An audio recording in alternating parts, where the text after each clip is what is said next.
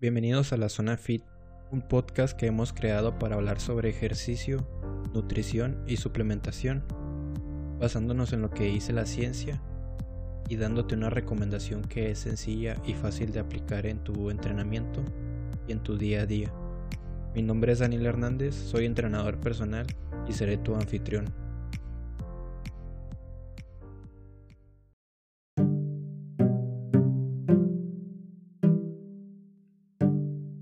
Hola, ¿qué tal? Bienvenidos a otro episodio más de la Zona Fit. En el episodio del día de hoy hablaremos sobre los carbohidratos, sobre qué son y cómo utilizarlos en el entrenamiento. Esta será una serie de dos episodios en la cual en la primera parte hablaremos sobre los carbohidratos y sobre su función básica y cómo utilizarlos en el entrenamiento. Mientras que en la segunda parte hablaremos sobre un mito muy importante, sobre si los carbohidratos ayudan a subir de peso o engordan al ser consumidos durante la cena. Por lo que te sugerimos que para que no te pierdas esta serie, entres a la página defitperformance.com diagonal suscribirse. Ahí cada semana te mandaremos un correo electrónico en el cual recibirás la información sobre el episodio de la semana. También te mandaremos el acceso a la transcripción, ya que si no puedes escucharlo también puedes leerlo y te mandaremos el link de nuestro video. También encuentras el podcast en cualquier plataforma de audio y en nuestro canal de YouTube.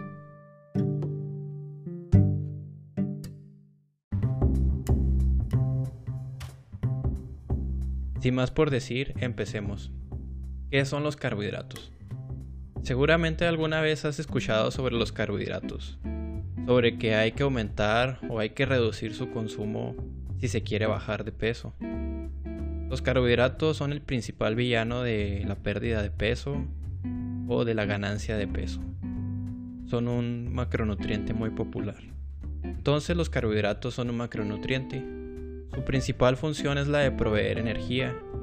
Le dan energía a la célula. Gracias a ellos, las células tienen energía para realizar sus funciones. Por ejemplo, los músculos tienen energía a través de glucógeno, el glucógeno se forma a través de la glucosa, entonces los carbohidratos nos ayudan a producir el movimiento que realizamos todos los días. Otra de sus funciones secundarias es la de regular los niveles de glucosa en la sangre. También ayudan al funcionamiento correcto del sistema digestivo y nos proveen de nutrientes o de bacterias necesarias para proteger el sistema digestivo y el sistema inmune. Todo esto a través de los prebióticos. Y otra función también que es importante es que ayudan a la absorción del calcio.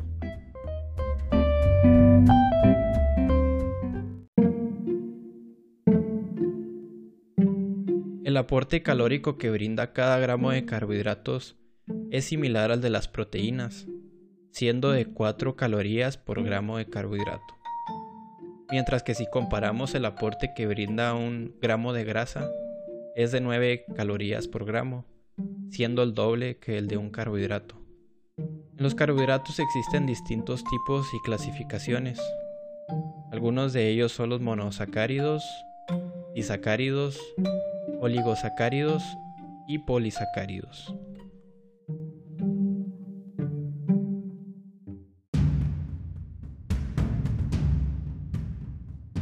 Bueno, esto suena algo extraño y confuso, ¿no? Empecemos por el primero. ¿Qué son los monosacáridos? Como su nombre lo dice, se componen por un grupo de azúcar. Es el azúcar más simple que existe. Puede ser la, la glucosa, la fructosa y la galactosa, cualquiera de esos tres. Mientras que los disacáridos, también como el prefijo lo dice, se caracterizan por ser la unión de dos azúcares. Puede ser la sucrosa, la lactosa y la trealosa. La sucrosa se compone de una galactosa más una fructosa, mientras que la lactosa es la unión de galactosa y glucosa. Y por último, la trealosa es la unión de dos glucosas. En los oligosacáridos se caracteriza por ser uniones de monosacáridos, pueden rondar desde 2 hasta 19 uniones. Y las propiedades que tienen este tipo de, de, carbohidrato es que son prebióticos. Entre ellos se encuentran los fructooligosacáridos, los galactooligosacáridos y los silooligosacáridos. Los prebióticos son muy importantes ya que estos nutrientes ayudan a estimular el crecimiento de bacteria en nuestro sistema digestivo. Esta bacteria nos protege contra enfermedades y contra los resfríos, por lo cual es algo importante. Y en el último tipo de carbohidrato que existe son los polisacáridos. Los polisacáridos son carbohidratos formados por una gran unión de monosacáridos o azúcares simples. Son muy complejos. Estos pueden ser los almidones y el glucógeno.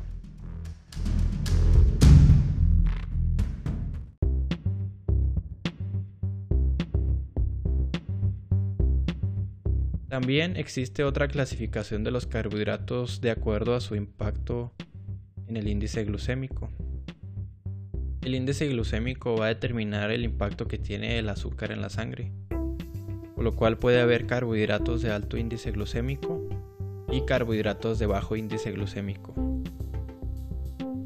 Hay que destacar que el impacto glucémico que va a tener cada comida puede ser muy variable, ya que puede variar si una comida se compone de proteínas y de grasas acompañando los carbohidratos, o si es pura glucosa o puros carbohidratos en la comida.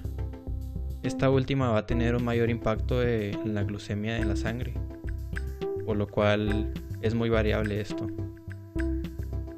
Los carbohidratos de alto índice glucémico se caracterizan por tener un impacto o un incremento sustancial en los, niveles de glucosa en la sangre. Esto sobre un periodo de tiempo muy corto, es decir, tienden a causar picos de glucosa en la sangre. Y son integrados por los monosacáridos, disacáridos y algunos oligosacáridos, como lo es la maltodextrina. También se ha visto que algunos almidones tienen el comportamiento o muestran una respuesta similar a los carbohidratos de alto índice glucémico. Mientras los carbohidratos de bajo índice glucémico tienden a ser más estables, ya que son de manera sostenida y constante su incremento de glucosa en la sangre, por lo que se evitan los famosos picos y sobre todo la hipoglucemia. Estos son integrados por carbohidratos complejos como los almidones y como la fibra.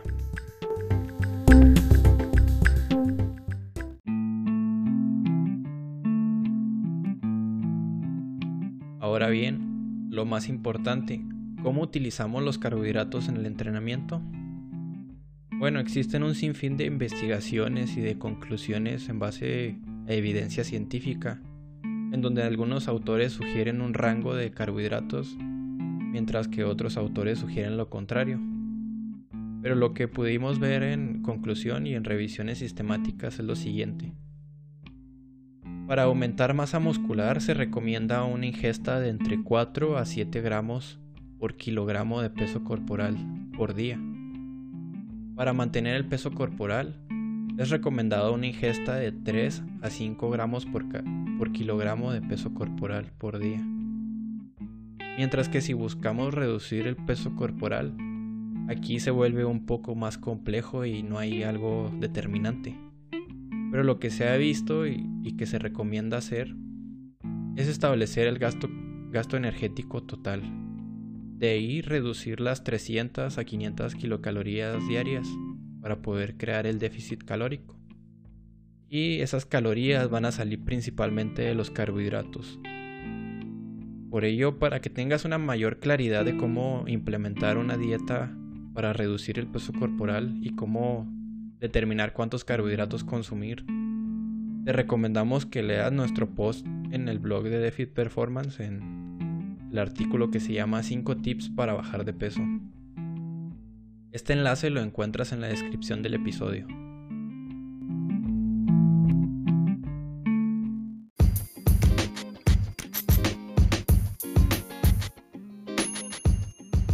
En resumen, podemos concluir que los carbohidratos son un, macronutriente cuya función principal es la de proveer energía. Tiene otras funciones, pero la función principal es proveer energía a las células. También se clasifican de acuerdo al número de azúcares que contienen. Su impacto de niveles de glucosa en la sangre puede variar dependiendo del tipo de carbohidrato consumido y de la composición de la comida. Y por último, podemos concluir que para la reducción de peso corporal se puede implementar diversas estrategias, pero la más utilizada por su eficacia es la de reducir el consumo de carbohidratos. Esto se va a hacer tras calcular el gasto energético total, eh, crear el déficit calórico y reducir los carbohidratos de ese déficit calórico.